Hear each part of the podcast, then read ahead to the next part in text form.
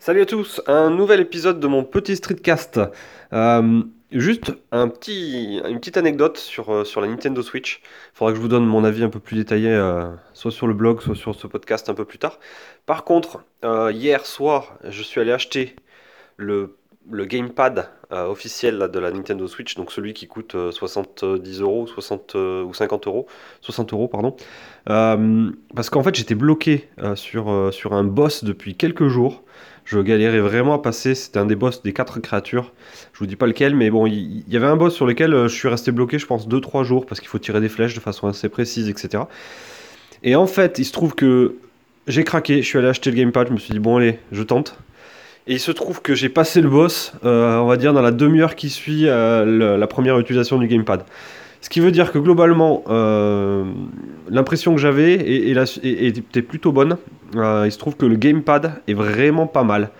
Il a une meilleure, meilleure prise en main. Bon, ça, c'est pas le principal, mais par contre, je pense qu'il est beaucoup plus précis sur les accéléromètres et gyroscopes. Donc, sur la précision qu'on a besoin pour tirer à l'arc, principalement. Je l'ai trouvé super précis là-dessus. Et j'ai pu passer le boss super facilement.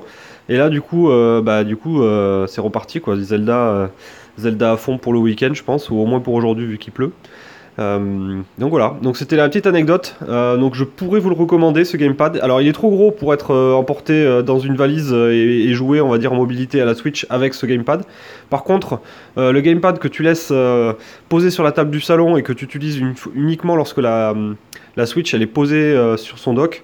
Euh, moi, je, pense que c'est la bonne, c'est ma bonne solution. Donc, j'aurai le gamepad à la maison et dès que je suis pas chez moi ou dès que je suis dans le lit ou je sais pas quoi, j'utiliserai les, joypads que je laisserai eux tout le temps branchés sur le, sur le côté de la Switch.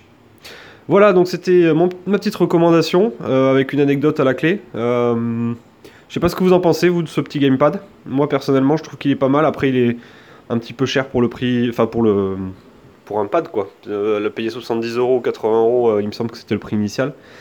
Euh, c'est pas donné donné quand même.